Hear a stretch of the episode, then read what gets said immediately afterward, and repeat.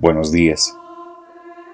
Te hablo hoy con la mejor buena energía, deseando que te encuentres muy bien donde quieras que estés.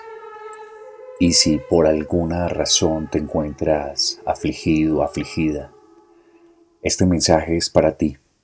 Es precisamente para eso, para que después de invocar la presencia del Espíritu Santo puedas levantar ese estado de ánimo, puedas tener más claridad mental, puedas tener un poco más de paciencia y sobre todo puedas tener más a Dios en el corazón. Invoquemos la presencia del Espíritu Santo para que venga a nuestras vidas, para que venga a nuestras mentes, a nuestra alma, a nuestros corazones y nos guíe y nos dé todos sus dones para poder seguir adelante. Tómate solo un poco de tu tiempo para escuchar. Es lo único que tienes que hacer. En cierta ocasión un hombre tenía un automóvil, un auto ya antiguo, pasado de algunos años, pero un automóvil funcional que cumplía con la tarea para la cual el Señor lo necesitaba. Este señor tenía un amigo muy acaudalado en dinero muchísimo. Y en cierta ocasión este amigo acaudalado le preguntó,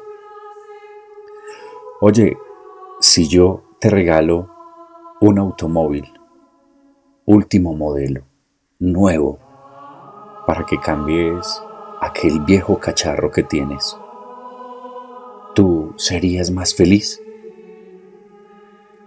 Y aquel hombre, el propietario del automóvil viejo, en su inmensa sabiduría, le contestó, yo no sería más feliz con un automóvil nuevo. Lo más seguro es que si tú me regalas un automóvil nuevo, último modelo, lo disfrutaría de maneras, de distintas maneras, de maneras diferentes, pero sería igual de feliz que con mi auto viejo. Y hoy yo te quiero preguntar, ¿qué está condicionando tu felicidad? ¿Un objeto? ¿Una persona? ¿Un lugar? ¿El dinero? ¿Dejas que lo adverso del universo, del mundo, de las circunstancias jueguen con tu felicidad? ¿O acaso ya has encontrado una estabilidad en ti que no te provoque o no te produzca una variable en tu felicidad condicionada por X? Oye,